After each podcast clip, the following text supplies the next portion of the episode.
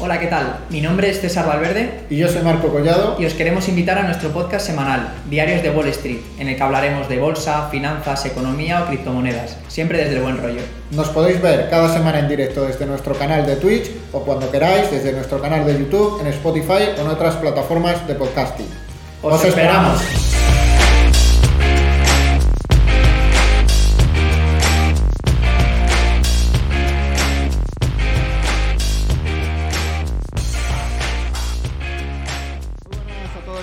Bienvenidos un día más a este Diarios de Wall Street. Mi nombre es Marco Collado y como siempre estoy por aquí con César Valverde en este nuevo episodio número 22. ¿Qué tal César? ¿Cómo ha ido la semana? Hola Marco, ¿qué tal? Pues última semana ya de marzo. Eh, si lo piensas, ya nos hemos comido pues un cuarto del año. ¿eh? hacía nada estábamos eh, brindando ahí en, Nochevieja con nuestras gambas. Ya prácticamente un cuarto de año, entrando en primavera. Está el verano, está el verano ya aquí, ¿eh? ya con el cambio de hora. Es otro cuerpo, ¿no? Es ya otra, otra alegría. Terminas de trabajar, te puedes dar un, un paseíto, es, es otra vida ya. Exacto, sí, sí, a mí lo de la esa que a las 7, 8 todavía siga haciendo luz, para mí eso eso no se paga, ¿eh? Eh, creo que es una de las grandes ventajas de, vivir en España. No vamos a comentar tema impuestos, por lo menos ahora, luego lo comentaremos un poquito más adelante con la batería esta nueva de medidas para hacer frente a tema gasoil, tema inflación y demás. Sí, bueno, inflación, inflación, que ahora que lo mencionas hoy, nuevo dato de inflación, ¿no? 9,8%, pues no está nada mal, ¿no? Ah, que, me diga la gente que, sigue sin interesar de esto de la inversión, que prefiere tener dinero en el banco. Hablamos dentro de 10 años, cuando le debas dinero al banco, porque tus 10.000 euros o tus eh, lo que tengas, básicamente lo que tengas, valga cero, auténticamente cero. Entonces, hablamos dentro de un tiempo te iba a decir que me has dejado frío, o sea, no eh, me he leído la prensa esta mañana y demás, pero no he llegado, me imagino que habrá salido el dato hace pues menos de una hora, ¿no? Que a lo mejor es el tiempo que No, esta mañana, esta mañana ha salido, se te habrá colado, pero pero bueno. mejor igual igual mi cerebro ha querido evitarlo, ¿eh? Para seguramente, no, seguramente. Madre mía. 9,8. Pues nada, vamos ya por el doble dígito. El, mes que viene va a ser doble dígito. Creo que eso es algo eh, evidente que tenemos todos en mente porque esta situación pues no, está mejorando ni mucho menos. Eh, estamos viendo también en China que están directamente eh, metiéndonos en sus casas con pequeños brotes directamente que confinan ciudades enteras. La situación en Ucrania, que parece, ¿no? Que ayer, en fin, se, se, comentaba ¿no? Que, Putin a lo mejor estaba replegando tropas. Quiero que te acuerdes de aquel primer podcast que hicimos hablando de la guerra de Ucrania, que también comentábamos que parecía que Putin estaba retirando sus tropas sí, y al final fue todo lo Y a lo mejor está alejándose de Kiev para tirar una bomba nuclear, ¿no? Es mi, mi peor e, escenario, es mi peor escenario. Bueno, antes de nada, muchas gracias a Ergusho por darnos ese follow, muchas gracias por estar ahí y los que no nos sigáis todavía y los que nos estéis escuchando por Spotify u otras plataformas, recordad que los miércoles en directo eh, a la una de la tarde hora española es cuando grabamos esto y podéis participar en el chat, preguntarnos, aportar a este podcast semanal que hacemos César y yo. Pero te dejo seguir porque hoy tenemos el día bastante cargado, ¿no, César? Tenemos bastantes cosillas en una semana da para, muchísimo, Marco, así que, bueno, ya si te parece vamos a entrar con el contenido del programa. Perfecto. Eh, vamos a comenzar, pues, hablando de la guerra en Ucrania, pero no solo de la guerra en Ucrania, porque también se están levantando otros pequeños conflictos, quizá, bueno, iba a decir a pequeña escala, pero hay conflictos que luego los trataremos en profundidad, que llevan incluso más años y con un número de, vidas eh, arrebatadas, pues también muy alto. Y en esta situación, pues justo Estados Unidos comentaba ¿no? a principios de semana que eh, quiere aumentar ese presupuesto en compras armamentísticas y daba algunos, algunos datos. Vamos a comentar esos datos y qué empresas se pueden ver beneficiadas. Lo venimos hablando últimamente. Creo que el sector armamentístico es de los sectores que más estamos comentando en este podcast, pero es que, joder, que es uno de los sectores que mejor está rindiendo y que tiene pinta de que puede rendir este bueno, año. Bueno, pese a la corrección de ayer, ¿no? Ayer cuando salía la noticia esta hubo una buena corrección del, del mercado, pero, pero ahora, hoy seguramente repuntará de nuevo porque se ha, se ha despejado un poco esto de que Rusia se esté retirando, que a lo mejor lo que se está haciendo es reagruparse de alguna manera y ya veremos qué, pasa. Exacto, sí, ni, mucho menos esto es el fin, ¿no? De, o, que ya haya sido firmado un armisticio, sino parece que es una tregua y a ver, a ver en qué condiciones, ¿no? Pero bueno, sigue siendo un paso que vamos a tomárnoslo como algo, algo positivo, que parece que las dos partes se están entendiendo y, en fin, todo lo que sea más cerca de un conflicto, o sea, que acabe un conflicto, pues eh, salimos eh, ampliamente beneficiados absolutamente todos los sectores de la sociedad, ¿no? Así que bueno, por un lado, lo que te comentaba, vamos a tratar este conflicto y otros que ahora mismo están eh, pues son actuales también en, otras partes del mundo. Vamos a hablar también de materias primas, las últimas novedades, pues por ejemplo del gas, del uranio, fertilizantes o trigo, que, bueno, que últimamente han traído noticias también que, son relevantes y que debemos comentar.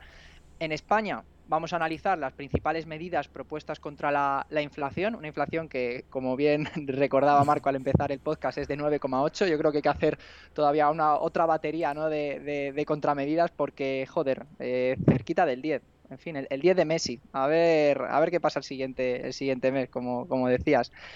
Eh, ¿Qué más? Noticias relevantes, pues de Apple, Tesla o Mastercard, por mencionar algunas. Y luego mundo cripto también, pues noticias súper positivas. Bitcoin ya está en positivo este año, a diferencia de, por ejemplo, el SP500, que está cayendo entre un 3 y un 4%. No recuerdo ahora mismo el, el dato exacto. Bitcoin dando un, eh, pues un grandísimo rendimiento. Otras altcoins también llevan un mes pues eh, de locos, eh, con incluso subidas de un 40%, por ejemplo, creo recordar Cardano, entre otras, luego lo, lo comentaremos con más detalle.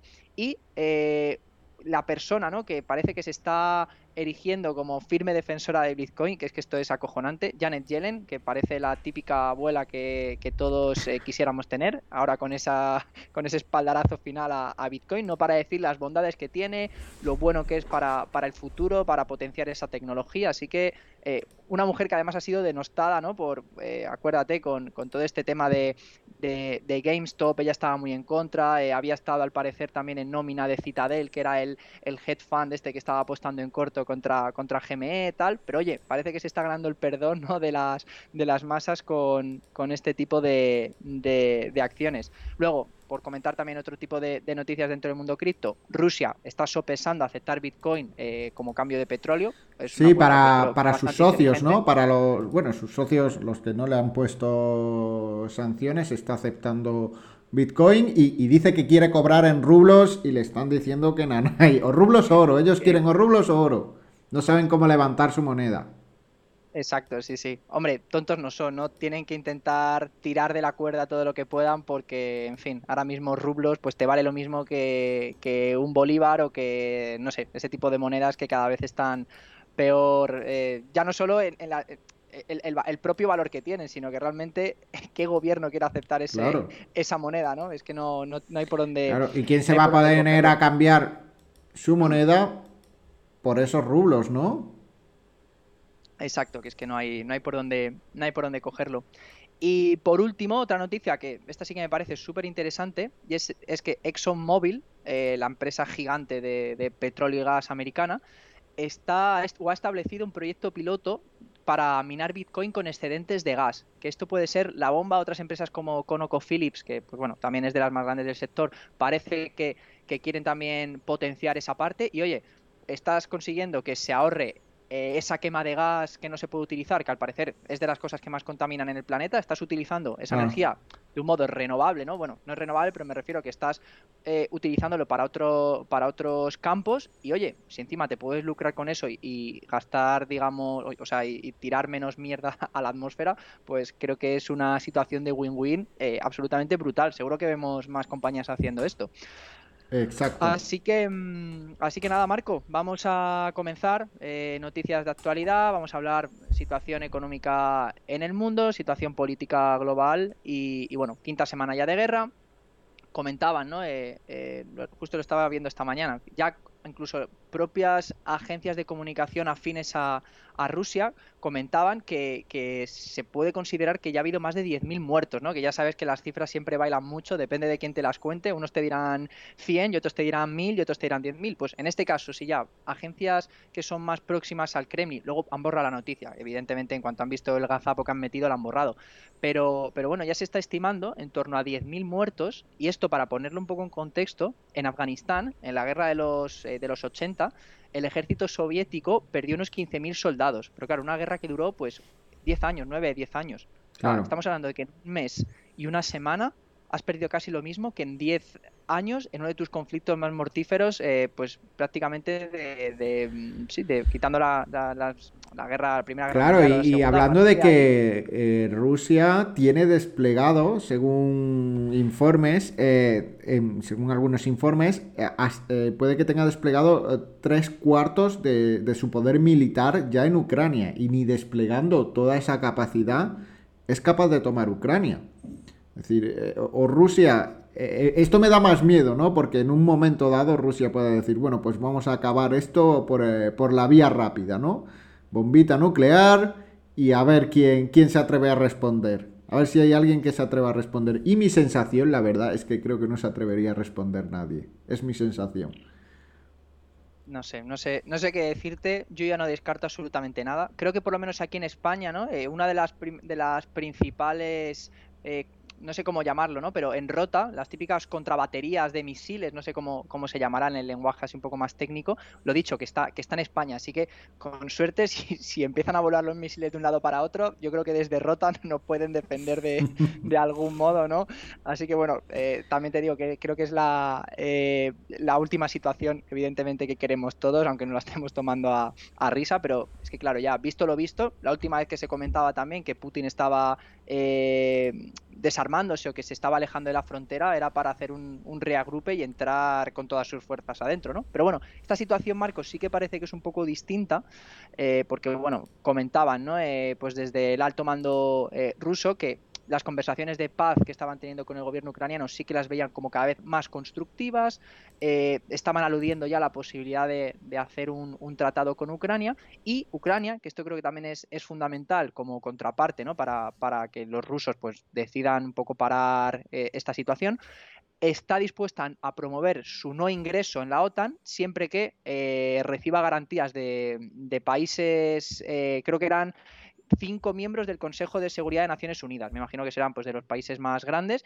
eh, en el que, bueno, eh, el, acuerdo al que quieren llegar es que si algún día Ucrania entra en guerra, estos países van a salir a respaldarla, ¿no? De algún modo. Hmm. Entonces, bueno, es una situación que evidentemente pues no, no es óptima para, para, ellos ni mucho menos si su sueño o su eh, objetivo final era entrar en la OTAN, pero en fin, todo lo que sea parar el, el baño de sangre, pues yo creo que, es más que, más que bienvenido y a ver en qué queda todo. Por lo menos, mira, ya parece que se están empezando a, entender, ¿no? Que las dos partes están más cerca que lo que podrían Bueno, parece, parece que hay avances, pero, pero ojalá llegue cuanto, cuanto antes mejor, porque vamos, eh, esta mañana veía yo las imágenes de Mariupol de vistas desde satélite y básicamente es una ciudad que ha desaparecido del mapa. Eh, solo quedan escombros ahí una auténtica barbaridad, como han destruido toda una ciudad eh, sin miramientos ningunos y, es que parece que el objetivo claro es destrucción absoluta. Que aunque esto lo acabe ganando Ucrania, eh, vamos, estén, acaben sumidos en la más absoluta miseria y que esto sea imposible de reconstruir desde cero. Sí, a la verdad que las imágenes. bueno, ya lo dijo alguno de estos ministros de Putin, ¿no? Vamos a devolver a Ucrania a la Edad Media. Y básicamente es lo que están intentando hacer, ¿no? Eh, van, están en el buen camino, sí. A ver si lo que tú dices, que la siguiente decisión no es lanzar una, una bomba ya de estas nucleares o, en fin, o de uranio, de cualquier cosa de estas, porque la situación, en fin, prefiero ni, prefiero ni que lo Ni, pensarlo, ¿no? Porque si lo piensas al final te pones Exacto, sí, sí, completamente.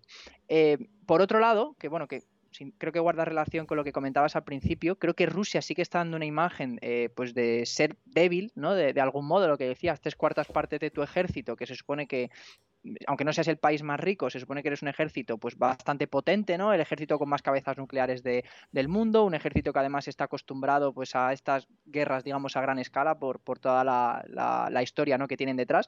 Pues fíjate, ya hay países como por ejemplo Azerbaiyán, Azerbaiyán que es un país rico en, petróleo y que está además bancado por Turquía, que ya sabes que son enemigos de, Armenia con todo el tema del conflicto del Nagorno-Karabaj, que a su vez Armenia está apoyada por Rusia, pues el otro día ya el ministro de, Defensa, el ministro de Interior de Azerbaiyán, ya empezó a decirle a Rusia que, se vaya pronto de, Armenia, que, en fin, que no pintaban nada y, que bueno, que eh, un poco la traducción de estos es, verás tú cuando se vaya a Rusia, eh, tenemos nosotros manga ancha para, en fin, para anexionar también, igual que habéis hecho vosotros, pues las zonas que nosotros consideramos como un territorio que, que históricamente es nuestro, ¿no?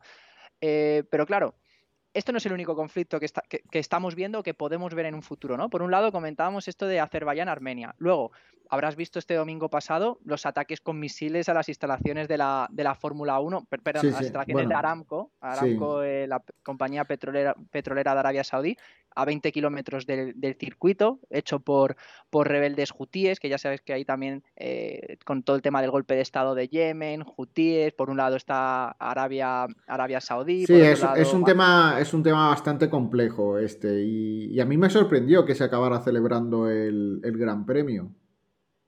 La pasta es la pasta. Aranco ha firmado un patrocinio de 50 millones de euros. El, circuito estaba empapelado, ¿eh? De, de publicidad de Aramco.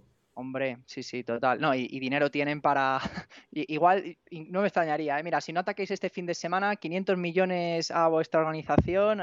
Además, es una organización. Es que esto es muy curioso porque, eh, en fin, luego entre guerras te das cuenta de que hay cosas que no tienen mucho sentido. Pues, por ejemplo, Arabia Saudí, en la coalición que está con Estados Unidos, a su vez también está al Qaeda luchando contra estos hutíes. O sea, estamos hablando de eh, combinaciones lo más random que te puedas imaginar, pero que, oye, a veces hay un enemigo mayor y que esto te hace, ¿no? Que de algún modo, ¿cómo es esto de el, enemigo de mi enemigo es mi amigo o algo así, ¿no? Pues un poco llevado a, estos, a estos niveles. Que por otro lado, los hutíes son apoyados por Irán. Es que es todo tan... Es complejo, eh, es un tema muy complejo. Claro, y ahora que saco también el tema de Irán, comentar otra noticia que, bueno, esta semana pues también me imagino que la habrás visto, tercer atentado en Israel en, siete días. Eh, dicen que los sucesos más graves desde la segunda intifada pues, que, sucedió hace más de, 20 años. Y, nada, dentro de poco es el Ramadán, que es un mes, pues ya sabes, cargado, muy histórico, pues muy importante tanto para judíos como para, para musulmanes, en el que por lo que leí esta mañana, tiene toda la pinta de que hay muchas opciones de que esta, de que esta acción o que, en fin, estos atentados, pues eh, todavía sigan escalando poco a poco. Y, lo dicho, estamos en una situación, todos los países están relacionados entre sí, unos para bien, otros para mal, todos tienen, eh, quieren meter su mano ¿no? en, asuntos pues, de, otros gobiernos. Y lo dicho, eh, está pasando en Rusia y en Ucrania, no es el único conflicto grande que tenemos en el mundo. Y para esto, ¿qué es lo que están haciendo otros países? Pues bueno, lo comentábamos también, ha cogido el señor Biden, ha cogido Estados Unidos y ha dicho que, en fin, que ve la situación jodida en el mundo, va a aumentar el presupuesto de defensa un 4,2% y estos son, en total, 773 mil millones de dólares, lo que se va a gastar Estados Unidos para el 2020, no sé si es 2000, 2023, creo que es para, para el 2023, ahí me pillas, ¿eh? Eh, sé que lo ha aumentado, imagino que será el budget a un año a futuro. Pero repito, 773 mil millones de dólares. Yo creo que será un budget para varios años, ¿eh? A mí me parece mucho para un año. No sé. Eh, son muchos son muchos millones. Yo te diría, déjame que lo, comprobamos en 30 segundos. A mí me parece eh, mucho dinero para, para un año. 773 mil millones. No sé. Mira, aquí te, leo aquí el, título, eh, esto es del economista. Biden presenta un presupuesto para 2022 con un mayor gasto en defensa y un impuesto para millonarios, que ahora comentamos también si quieres lo del impuesto para millonarios. El proyecto está cifrado, eh, ta, ta, ta. Sí, sí, lo, es, es para este año, es para 2022. Más gasto militar por Ucrania, aumento del gasto militar que alcanzaría 700, sí, sí, justo. O sea que, en fin, eh, ya te digo, es muchísimo, muchísimo dinero, pero eh, mira, pues aquí lo, es una barbaridad. en 775 mil millones. Yo he dicho antes 773 Sí, bueno, pero al fin de cuentas es pero, a fin de cuentas es lo mismo, ¿no? Y, claro, de aquí, eh, últimamente hablamos mucho de estas empresas armamentísticas, ¿no? ¿Cuáles se pueden ver beneficiadas? Pues, por ejemplo, comentaba, ¿no? En, un desglose que, que, encontraba esta mañana, Fuerza Aérea va a aumentar un 8%, de los cuales eh, 11.000 millones van a, ser para comprar nuevos F-35, que son los que hace Lockheed Martin, 61 cazas en este caso, 12 Boeing F-15EX, que pues evidentemente son de Boeing, van a desarrollar nuevos bombarderos B-21 Northrop Grumman, en fin, tampoco vamos a entrar en, detalle, pero bueno, simplemente para que se nos queden estas empresas, ¿no? Que, pensamos que, en este entorno que cada vez parece que está más complicado, pues lo pueden hacer mejor. Fíjate, para los nuevos bombarderos estos B-21, el, el presupuesto se aumenta un 400%. Yo creo que ven clara que la guerra se gana desde el aire y cada vez se gana menos desde, desde tierra, ¿no? Es que, es, eh, es, una auténtica barbaridad. Estoy mirando aquí los datos ¿no? históricos eh, de, de, gasto en defensa de Estados Unidos y para que nos hagamos una idea y ponerlo en perspectiva, en el año 2000, antes del 11S, que fue en, en 2001, el gasto en defensa era de 345 mil millones de euros y eso suponía un gasto por habitante per cápita de Estados Unidos de 1.224 euros por habitante al año.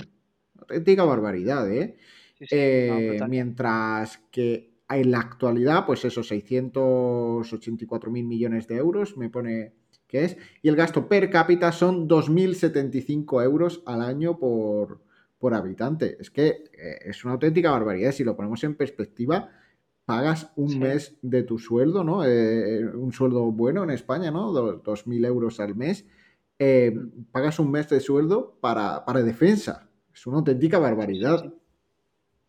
La verdad que eh, te pone la piel de gallina. Y en, realidad gastas mucho más, ¿no? Porque al final estás contando ahí a niños y a jubilados, ¿no? Estás teniendo en cuenta población que no genera ingresos.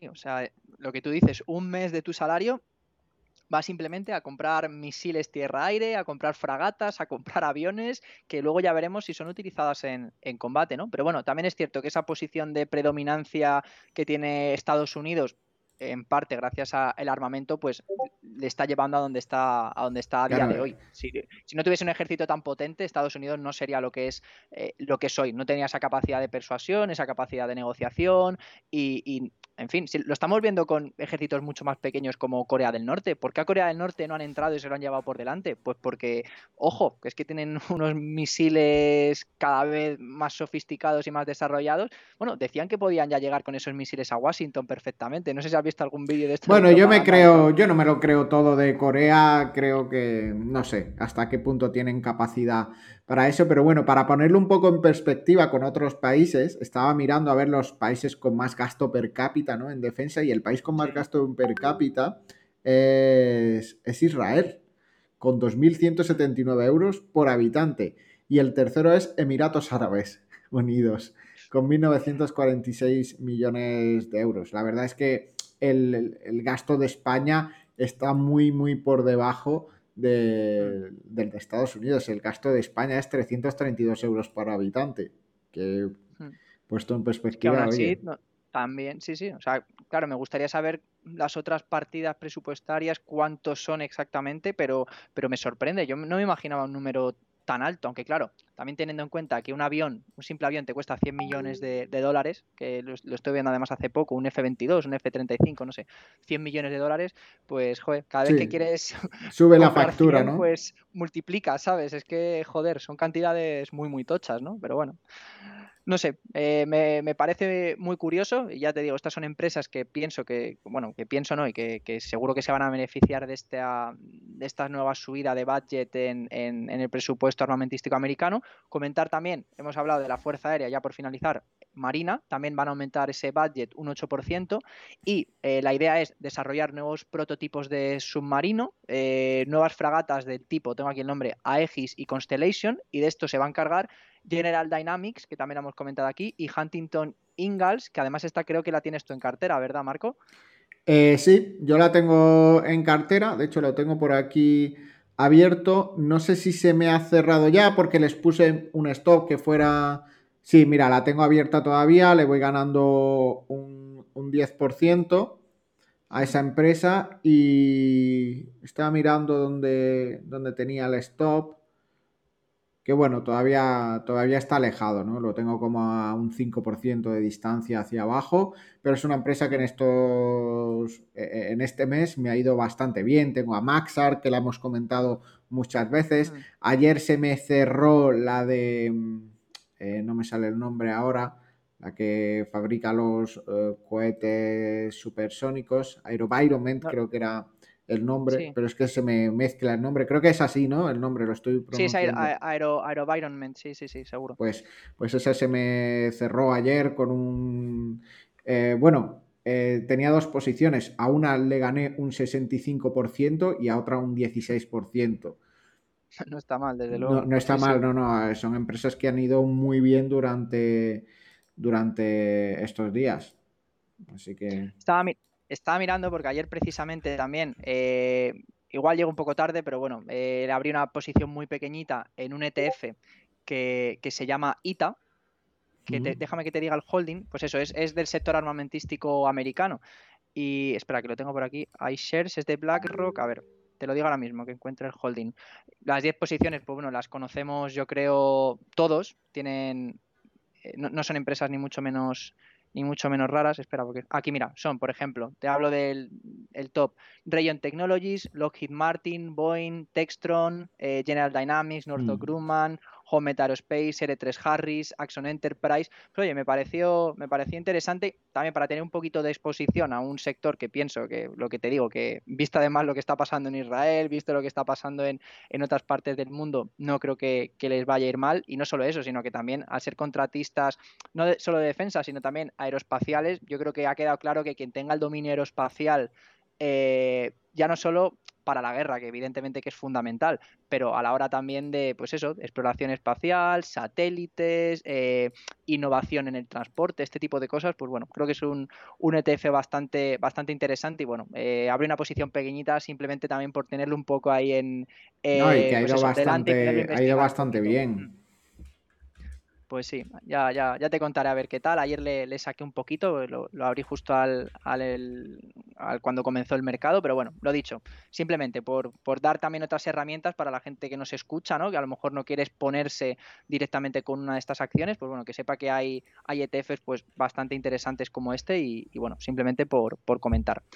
Así que, Marco, bueno, eh, ya nos hemos comido media hora de programa, vamos a darle caña, que al final lo intentamos hacer más corto y nunca lo conseguimos eh, vamos a hablar del gas. Eh, bueno, Biden comentaba que va a aumentar un 66% las exportaciones de gas licuado, gas natural licuado a Europa. Gas que, por cierto, es un 40% más caro del que se consigue directamente desde Rusia, pero con este más 66% ¿no? que quiere aumentar, sería solo un 30% de lo que Europa compra a Rusia. O sea que todavía tenemos que buscar otras vías porque la independencia frente, a, frente a Rusia por ahora parece pues imposible. Eh, ¿Qué más? Lo que comentaba hasta al principio, el gas. Putin ha dicho que todos los países tienen que pagar el gas en rublos, le han dicho ya que Nanay, a ver en qué queda. Seguro que acaba pasando por el aro porque no le, no le va a quedar otra. Y eh, también por comentar otra noticia interesante eh, que tiene que ver con el gas, Portugal se ha desmarcado completamente de España no sé si has visto que ha visitado Argelia de urgencia, ha indicado no el conflicto saharaui, pues, pues, ya te digo, esta gente se mueve bastante bien.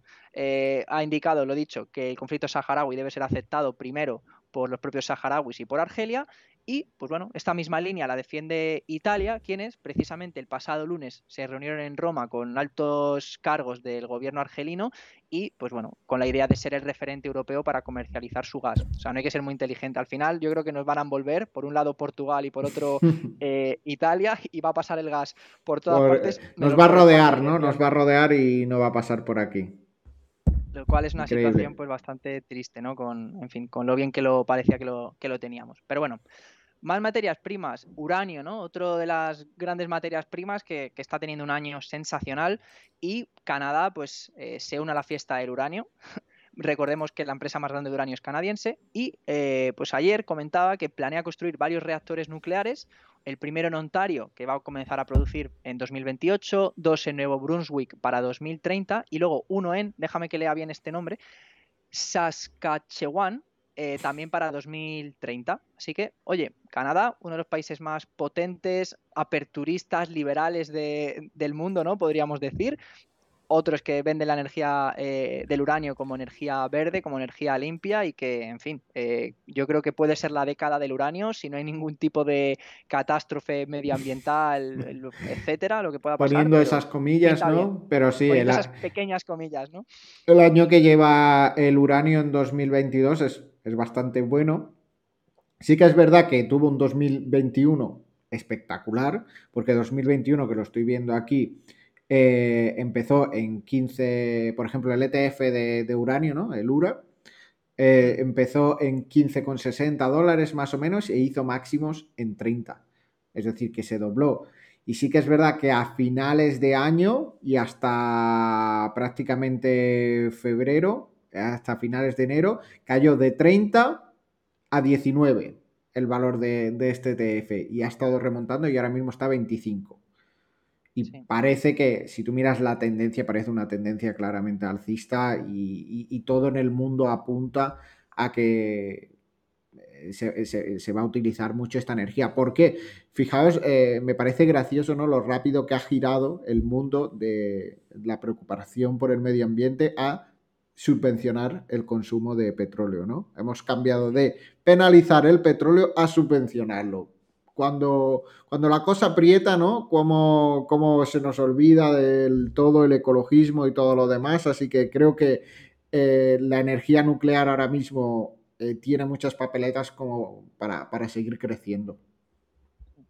Mira, otro país que también eh, ha adoptado esa posición ¿no? de me encanta el uranio, podríamos resumirla, mm. es eh, Reino Unido, eh, que el otro día también Boris Johnson eh, incidió que la energía nuclear iba a ser otra vez el 25% de todo el mix energético de Reino Unido. O sea, uno de cada cuatro, lo que sea, no sé cómo se comercializa, cómo se llama la energía, pero uno de cada cuatro va a venir gracias a las centrales nucleares, ¿no? O sea que lo que tú dices, tendencia pues súper, súper alcista, parece que en fin, a corto plazo pues no tiene pinta de que vaya a cambiar.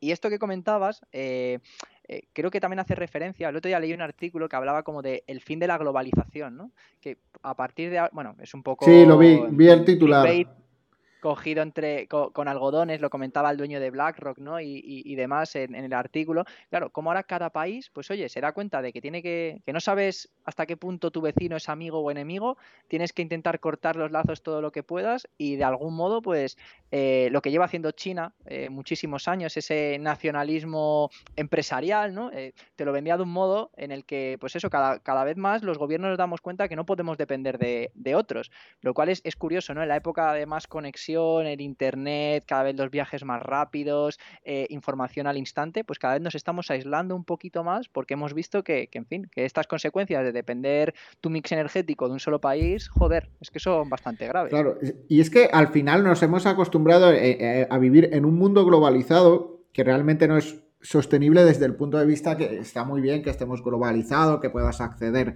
a cosas de distintos sitios del mundo, estando tú en España, pero que no, que no es sostenible para nada y que en una situación de crisis o, tienes en tu propio país de eso, o olvídate de, de, cogerlo de otro lado porque todo el mundo lo quiere, el mercado va a estar muy ajustado y no lo vas a conseguir. Es decir, o te lo produces tú o no lo tienes. Y en España, pues eh, estamos en la misma, ¿no? al final, pues con la agricultura, por ejemplo, pues consumimos los mismos productos todo el año. La gente no va mirando, oye, esto es de temporada, esto no es de temporada, ¿no? Tú lo compras todo porque en el supermercado está igual todo el año y al mismo precio prácticamente. Quizás los tomates un poco más baratos en verano porque es época y los traen de España, pero, pero al final consumen lo mismo durante todo el año.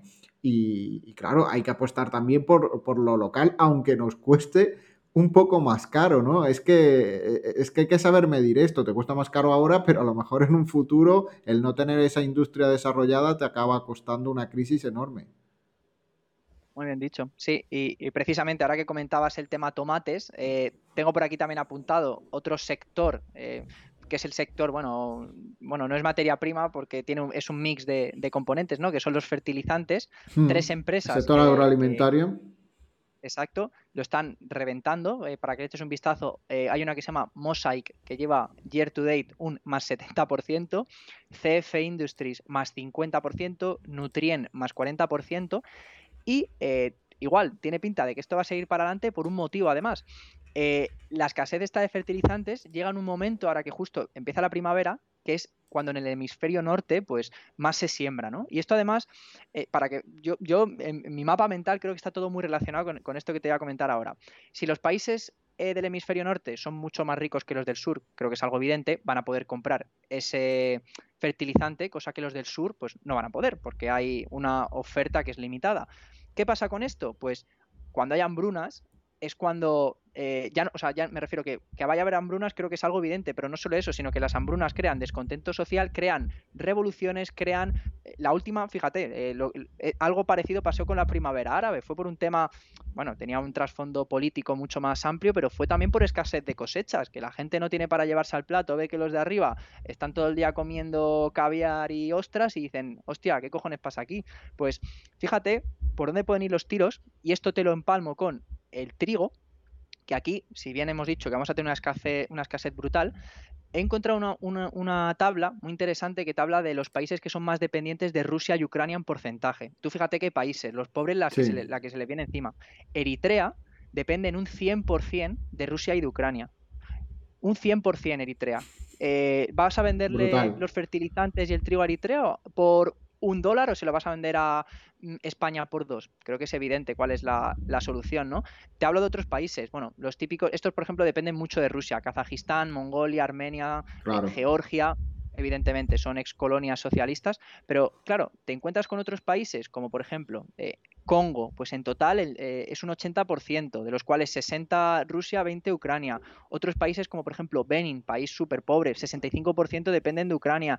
Liberia, Ruanda, Namibia, Mauritania, Tanzania, Senegal. No hace falta, en fin, que siga con la lista porque es bastante amplia, pero es que esto va a llevar a eh, una situación en la que la gente no va, o sea, no va a poder sobrevivir. Es o salgo a la calle y me pueden matar o me muero de hambre. Hmm. Esto a quien también le puede beneficiar, por triste que sea, a las industrias armamentísticas que van a vender esas armas a los gobiernos para que se puedan defender. Es triste, aquí ni mucho menos estamos a favor de, eso, pero... En, sí, el caldo, el caldo de cultivo, ahora que estamos hablando de alimentos, es es bastante malo, ¿no? Con esto que, me pinta César. Pinta, pinta bastante feo y lleva, yo creo que llevas toda la razón en ese análisis. Al final, si suben los fertilizantes, a quien más le va a costar comprar esos fertilizantes va a ser a los países con, menos capital para hacer esta inversión. Que por tirar un poco de datos Y que al final compiten en precios, ¿no? Que al final compiten en precios con el resto, no en calidad, sino, sino en precios.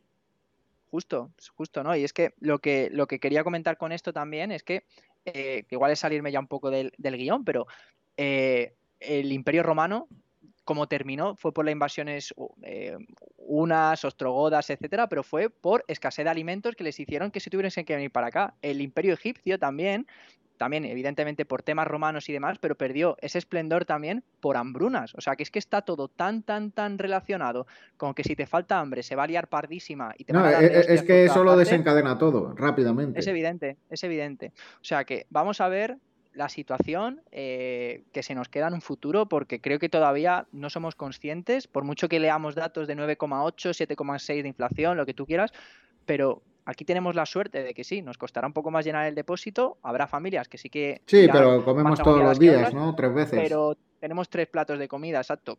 Y otros países, pues creo que. En fin, a ver, a ver en qué queda, pero me parece una situación bastante, bastante triste. La verdad, cuando vi la, gráfica. Complicada sobre todo. La que se nos viene aquí.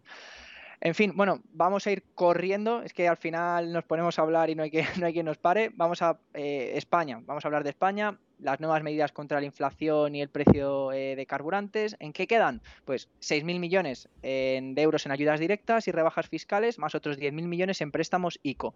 Estas medidas solo van a estar vigentes tres meses. Hasta el 30 de junio. Aquí lo que me parece de coña. Primero, justo en época de verano, eh, cuando ganas bien de dinerito con el petróleo, se acaba eh, todo este tema de las ayudas. Segundo, eh, se han debido pensar que la inflación va a bajar, ahora que comentabas el dato, porque en vez de recortar en impuestos, que así estás fomentando a que la gente... Claro, y que aumenta la inflación, al fin y al cabo. Justo, justo. O sea, de hecho, fíjate cómo es el dato, leía al principio 6.000 millones de euros en ayudas directas. Pues se ha especificado, ¿no? O sea, bueno, en este caso se ha estimado más bien que la inflación aumenta la recaudación por el IVA de los carburantes en 5.000 millones. O sea, eh, estas, las ayudas que estás dando realmente son las que sabes que te vas a llevar luego por el tema de, la nueva recaudación de IVA con estos precios tan altos de la gasolina. Eh, a mí me parece que no solucionan absolutamente nada. O sea, me parece que mm, es eh, hambre para hoy, pan para mañana, o al revés, pan para hoy, hambre para, mañana. y, mucha hambre para mañana. Y una situación que se ha convertido totalmente insostenible. Veía eh, vídeos de, transportistas comentando que estaban cobrando 600 mm. euros un viaje que les cuesta 1000 euros. Eh, básicamente por cumplir con el cliente, porque estaban perdiendo dinero con ese, con ese viaje. Es, lamentable. Es que fíjate, la, propuesta estrella ¿no? que, hemos visto es la bonificación de 20 céntimos por litro, eh, de los cuales 15 céntimos los sufragan las arcas públicas, 5 las petroleras. Hmm. Pero es que en España, de media, la gasolina subida en lo que va de año 80 céntimos el litro. O sea, es que, repito, es que sigue siendo eh, es inviable, sigue siendo inviable. Es una solución que no arregla nada y que, y que al final estás eh, eh, con un problema que tienes, ¿no? No, no sé cuál es la solución, pero al final tienes un problema de escasez y lo estás solucionando fomentando el consumo. Es decir, el mercado normalmente se ajusta, sube el precio, baja el consumo.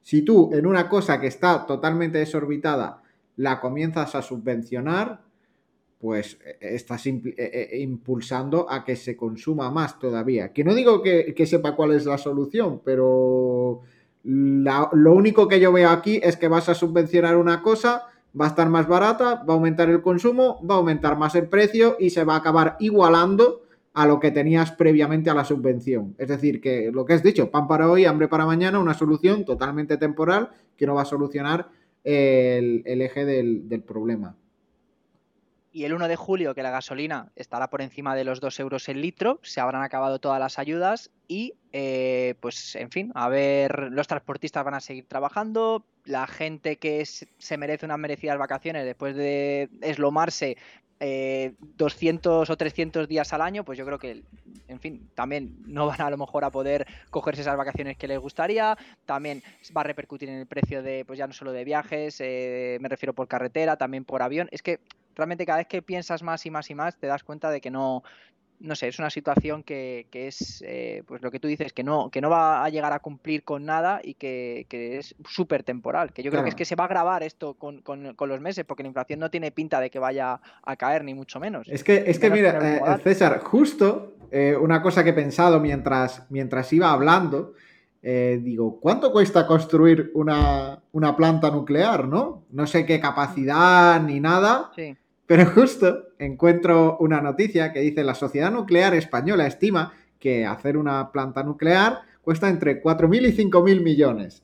Es decir, oye, a lo mejor en vez de subvencionar esto, lo que tienes que hacer es hacer una planta nuclear y dentro de un par de años tienes solucionado el, problema, pues, pues no sé, me parece una solución mucho más eficiente que fomentar el consumo de petróleo que te va a llevar otra vez los precios para arriba, ¿no? Totalmente, totalmente. Pero bueno, nosotros, Marco, no estamos ahí en la posición directiva, no somos eh, quienes llevan ¿no? estas eh, propuestas a, la mesa para, debatirlas, así que, en fin, quiero pensar que es la mejor solución, que no lo pienso así, que, pero en fin, prefiero pensar que es la mejor solución que nos pueden brindar porque, porque, en fin, si no es que voy a salir a la calle y voy a empezar a volcar coches también. en fin, bueno, vamos a pasar y a hablar de, de empresas como tal. Eh, antes eh, comentar un, informe que saca el SP Dow Jones Index, eh, que es un, informe en el que se publica el rendimiento anual de los gestores activos contra el SP500. Dato que, como el bueno de Martín Huete, creo que lo tenemos todos muy presentes, indexate y vive la vida, pues en este caso le tenemos que volver a la razón el 79% de los gestores de fondos de inversión activo obtuvieron un rendimiento inferior al SP500 el año pasado, el 79%. Pero si lo miramos de la última década, un 86%. O sea, a veces no hay que, no hay que buscar cuál es el próximo Google, no hay que buscar cuál es el próximo Amazon, sino seguir apostando por esas empresas que siguen teniendo un crecimiento brutal y en fin, déjate de, comer la cabeza y seguro que con lo que, aunque la inflación esté alta, el rendimiento, bueno, ahora mismo el, eh, cuando es el rendimiento anualizado del SP500 creo que es un 8%, ¿no? No te daría ni para cubrirte. No, no, no, no te da para nada. Solo te da para pensar que esto sea temporal, pero, pero no te da para absolutamente nada. Y lo vuelvo a repetir, quien crea que con el dinero en el banco eh, le va a ir bien, nos vemos dentro de 10 años sí, sí, completamente, completamente de acuerdo. Pero bueno, comentada esta parte, el Indexate y Vive la Vida es un gran consejo que desde aquí queremos mandar. Vamos a hablar ahora de sectores. Bueno, pues, ¿qué, vamos a contar? Este último mes pues ha sido francamente bueno. Absolutamente todos los sectores están en verde. Por ponerte un ejemplo, en el último mes, los que mejor han rendido, Utilities 8,1, Basic Materials 7,81, Energía 7,23, Real Estate 7,5, por comentar algunos. Y los que mejor han rendido la última semana ha sido Real Estate, también con un 4,52, Tecnología 3,99 y Utilities 3,59 también. Así que eh, gran mes para todos los sectores, ya tocaba, seguimos todavía en pérdidas eh, si lo comparamos con el inicio de año, pero oye, poco a poco esto también está sacando eh, la sonrisa ¿no? a esos pequeños inversores que igual no llevan tanto tiempo y que es la primera gran crisis que, se han comido y que, habían perdido la fe. En, estos años llevamos unas cuantas, ¿no? Pero lo, que, lo que hemos comentado muchas veces es que en estas grandes crisis muchas veces esto desemboca en que encuentras muy buenas oportunidades de, compra dentro del mercado, ¿no? Que, por ejemplo, pues las empresas de defensa era una cosa que se veía claro que, iba, mm. que iban a subir y hay muchas empresas que han caído muchísimo en los últimos días eh, o mes y, y, que son una oportunidad de inversión porque prácticamente el negocio de la empresa sigue intacto y la puedes encontrar a una cotización muchísimo más baja, ¿no? Exacto, sí, sí. Así que, en fin, yo creo que un soplo de aire fresco después de varios meses bastante malos. A ver si es verdad que con el tema de Ucrania, pues eh, la solución se, bueno, la solución, el conflicto se relaja y, en fin, la gente pues vuelve a ser optimista y se da cuenta de que, de que ha habido caídas que han sido completamente absurdas con empresas que siguen siendo igual de buenas que hace uno o dos meses.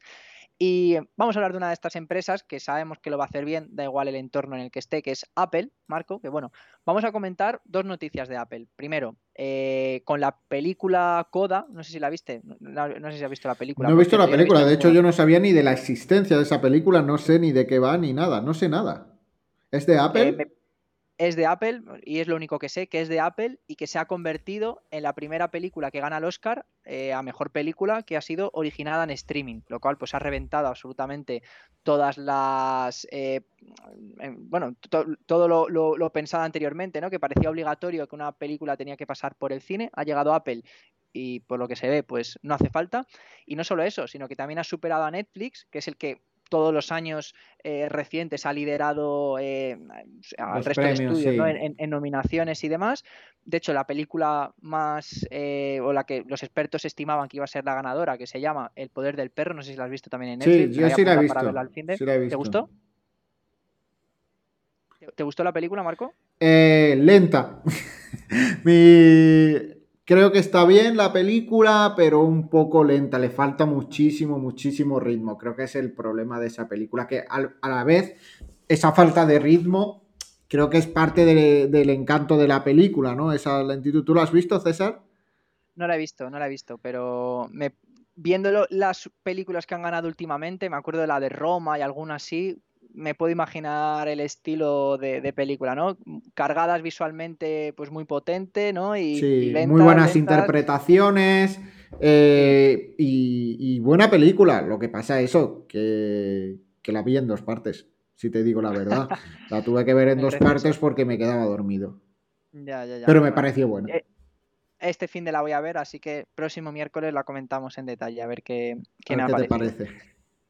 Y no es la única noticia de Apple, ya que eh, eso también me parece súper curioso. Está trabajando en un servicio de suscripción para el iPhone y otros eh, productos de hardware y va a ser similar como al renting de coches. Así que para gente que igual no tenga eh, tantos ingresos o, en fin, que no, no esté dispuesto a, gastar tanto dinero de, golpe, pues bueno, va a ser una nueva fuente de ingresos para, para la compañía. Va a apostar también por esa fidelización y, bueno, eh, la idea es pues una pequeña tarifa mensual con un dinero que va a depender pues del producto que se esté adquiriendo, pero oye, puede funcionar bien. Si ha funcionado con los coches, pues lo que pasa es que me parece muy fuerte que, no sé, yo soy de la vertiente de si no tienes dinero para comprarte un iPhone, eh, no hace falta de verdad que busques malabares para... Bueno, pero es que si lo miras así, es que la mayoría de la gente que tiene un iPhone mm. realmente lo financia lo financia porque no tiene dinero para comprarlo de golpe. Por eso no entiendo a la mayoría de la gente que se compra un iPhone habiendo los modelos, pues quizá chinos, ¿no? Así por hablar de gamas medias o incluso media alta, que te sale por un buen móvil, un móvil potente, potente, te sale por la mitad de, un iPhone. Pero bueno, ese es otro, otro tema que además, como vamos con el tiempo justo, tenemos que saltar, no vamos a incidir en esto. Vamos a hablar de Tesla, que se está planteando hacer un nuevo split de acciones, eh, que ya justo hizo uno en, en agosto de 2020, split de 5 a 1, pero Tesla lo está reventando, le va muy bien, aunque bueno, este año es cierto que no está siendo el año más o el mejor año, ¿no? Tanto para, Tesla como para otro, el resto de empresas americanas del sector tecnológico. Y parece que es una moda eh, que últimamente estamos viendo mucho, ¿no? Google o Amazon también recientemente lo han, lo han comentado que quieren hacer esto pues oye, eh, es una decisión interesante para esos inversores minoristas que no están dispuestos a meter 2.000 euros en una acción, pues oye, haces ese split de 5, de 4 a 1 y pues es bastante más accesible para, para todo el mundo. Luego, a nivel estructural o a nivel financiero, eh, no pasa absolutamente nada, simplemente una, cinco acciones pasan a valer una y ya está, o viceversa, y, ya está, pero que, oye, eh, yo creo que eso, que para inversores minoristas, pues acceder de este modo a la posibilidad de poder comprar una acción de un modo mucho más barata, pues siempre es bastante llamativa, aunque bueno, que esté más disuelta o mm. menos disuelta, pero ese es otro tema, ¿no? Em, y ya por último, antes de hablar de criptomonedas, vamos a hablar de un informe de Mastercard, el Mastercard Spending Pulse para febrero, en el que se está midiendo en este informe eh, la confianza de los consumidores. Igual, y me parece súper curioso con la situación actual que tenemos a día de hoy en los mercados. Fíjate, para este mes de febrero, las ventas minoristas globales han aumentado un 8,7% eh, interanual en comparación con el año pasado y un más 17,3% en comparación con niveles prepandemia en 2019. Vemos que ahí hay datos bastante sólidos. Luego, ventas en tiendas, más 10% interanual y más 8% en comparación con niveles prepandemia. De nuevo, casi doble dígito. Y por último, ventas e-commerce, esto tiene bastante más sentido, 4,4% interanual y claro, época prepandemia más 86%, ¿no? Cuando no podíamos salir, pues. Así que desde aquí, un, yo creo que hay un mensaje claro. La gente sigue consumiendo, sigue gastando, la inflación parece que no les frena y, bueno, yo creo que se están beneficiando de esos niveles de ahorro récord, ¿no? Desde la época de pandemia que están eh, permitiendo, en palabras de, uno de los principales directivos de Mastercard, para eh, las vertientes de ropa, grandes almacenes, lujo y joyería son los que se están llegando el, gato al agua en este, en este aspecto. Así que bueno, otros sectores que parece que lo pueden hacer bien. están haciendo bien. Incluyendo la situación actual que, estamos viviendo en, en el mundo, ¿no? Y, nada, Marco, para los últimos 10 minutos vamos a hablar de criptomonedas. Sí, bueno, día, día movido, ¿no? Ayer con el robo de el exploit que encontraron en, en, el, en, la, en la chain de, de Ronin, ¿no? Que consiguieron robar 600 millones de, dólares en Ethereum. Y a ti no te trincaron nada. A mí nada. Yo tengo mi wallet. E, es que no estoy seguro no estoy seguro bien de cómo ha sido el robo. Yo creo que a las wallets en sí mm. no, no afecta, pero sí a lo que a lo mejor estuviera en staking dentro de la red de Ronin. Creo que de ahí es de donde pueden haber robado ese, ese Ethereum. No lo tengo claro del todo, no, lo he mirado en profundidad, pero dudo que lo hayan robado de las propias wallets de usuarios, sino de, la, de, ese, de ese, esas criptos que estuvieran en staking dentro de, de Ronin miedo me da porque yo tengo, vamos, prácticamente todo lo que tengo lo tengo por ahí funcionando en staking, así que esto me da, me da que pensar, voy a empezar a cancelar todos los contratos y de vuelta, de vuelta con papá, no vaya a ser que, esto se nos vaya de, madre. Y, bueno, eh, semana pues que ha sido brutal. Por fin parece que Bitcoin eh, ya está en rendimientos positivos en 2022. De hecho, comenzó el año en 46.200 y al cierre de, de, estas líneas pues estaban 47.350 mientras recordemos que los principales índices pues están negativos y por comentar algunos datos ¿no? de eh, qué ha pasado con las principales criptomonedas en los últimos 30 días, pues Bitcoin ha subido un 23,76%, Ethereum un 30%, BNB 20%, Ripple 20%, Cardano 36%, o sea, y, bueno, en la última semana los datos son muy similares también, 12, 14, 8, 4, o sea, estamos viendo que está cogiendo velocidad de crucero, yo creo que también ayuda un poco la, situación económica global, ¿no? Que parece que la gente ya pues se ha relajado, que ve el fin del conflicto en Ucrania más cerca y pues eh, de entre todas estas figuras que, en fin, que parece que, potencian las transacciones con, con, Ethereum y con Bitcoin y demás, está Janet Yellen, recordemos, secretaria del Tesoro de los Estados Unidos, que, en fin, si te tiene que defender a alguien, mm, yo quiero que me defienda a Janet Yellen también, ¿eh? O sea, eh, creo que una persona pues con esa capacidad política y social, pues que está a favor del Bitcoin, pues es algo súper positivo y ha dicho, palabras textuales, los beneficios de las criptomonedas son evidentes y el Tesoro reconoce el creciente papel que desempeñan en el panorama actual y eh, también insta pues a ofrecer orientación sobre regulaciones que fomenten la innovación saludable. O sea, de puta madre, adelante con el Bitcoin. Y, bueno, un dato que sé que nos quedamos sin tiempo, pero es que si no, si me enveneno si no lo suelto, que, no tiene mucho que ver, pero vamos a soltarlo. El Deutsche Bank, no sé si has leído, que ha despedido a varios banqueros pues, de la más cúpula alta en, Nueva York, ya que estaban, eh, han contabilizado irse a un club de striptease como gasto empresarial legítimo. ¿Por qué digo esto? Porque, en fin, ya sabes el, el beef que hay entre los grandes bancos y el Bitcoin, como eh, siempre están metiéndose con el Bitcoin, como que es un activo que solo sirve para comprar mierda, para financiar este tipo de actividades, que lo que hay que hacer es meter el dinero en el banco. Y bueno, pues eh, ahí tenemos en qué se gastan la gente del Deutsche Bank, conocido como el banco de los cárteles, en qué se gastan el dinero que dejamos en nuestros depósitos. Así que bueno, desde aquí Bitcoin bien Deutsche Bank mal, que los den por culo. Exacto, y quería comentar una cosilla porque para que no se nos pasara, nosotros que seguimos mucho el proyecto de sorare.com, que ayer fue su primer evento de, comunidad, una mm. serie de eventos que van a empezar a hacer, pues un poco actualizar cuáles son los puntos a destacar, dónde van, qué van a hacer el próximo año y demás. Y, como puntos yo me quedé, porque estuve mirándolo ayer, bueno, han sacado ya los nuevos diseños de cartas para la 2022-2023, han sacado las nuevas ediciones para la, Major League eh, Soccer de, Estados Unidos y demás. Y han confirmado una cosa que al final pues, pues es importante y es que van a mantener los precios y los quieren ligar a un valor en, en, dólares, ¿no? Antes, eh, pues nos daban un, premio si conseguías una puntuación de más de 205 de 0,01 Ethereum y si era de más de 250 de 0,02 Ethereum. Ahora lo que van a hacer es ligar ese premio a un valor en dólares y será 25 dólares y 50 dólares, ¿no? Esto es malo porque el Ethereum está por encima de estos de estos valores ya. Esta te daría, creo, más de, esa, de esa cantidad.